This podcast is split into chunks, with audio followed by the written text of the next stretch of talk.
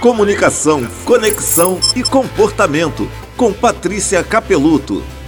Vamos para mais um objetivo sem sentido para iniciar um diálogo. Semana passada eu trouxe dois. O de hoje é desabafar e calar é quando estamos sufocados com algo a dizer. Então queremos dizer na hora, porque é nesse momento que nos sentimos frustrados. Mas também a gente não quer uma longa conversa, só queremos dar o nosso recado. Aí a gente faz assim. Por exemplo, o seu funcionário chega atrasado no trabalho e você diz: Atrasado de novo, hein? Vira as costas e vai embora. Ou então você chega em casa, encontra o seu marido no sofá, vê algumas latinhas de cerveja abertas e fala assim para ele: Bebendo de novo? Vira as costas e vai embora. Você espera que o outro internalize a mensagem. Só que essa abordagem vai fazer com que a outra pessoa se torne defendida e frustrada. E aí você não entende porque a comunicação tem ficado de cada dia pior. Jogar indiretas, desabafar e fazer uma saída pela direita não vai te ajudar.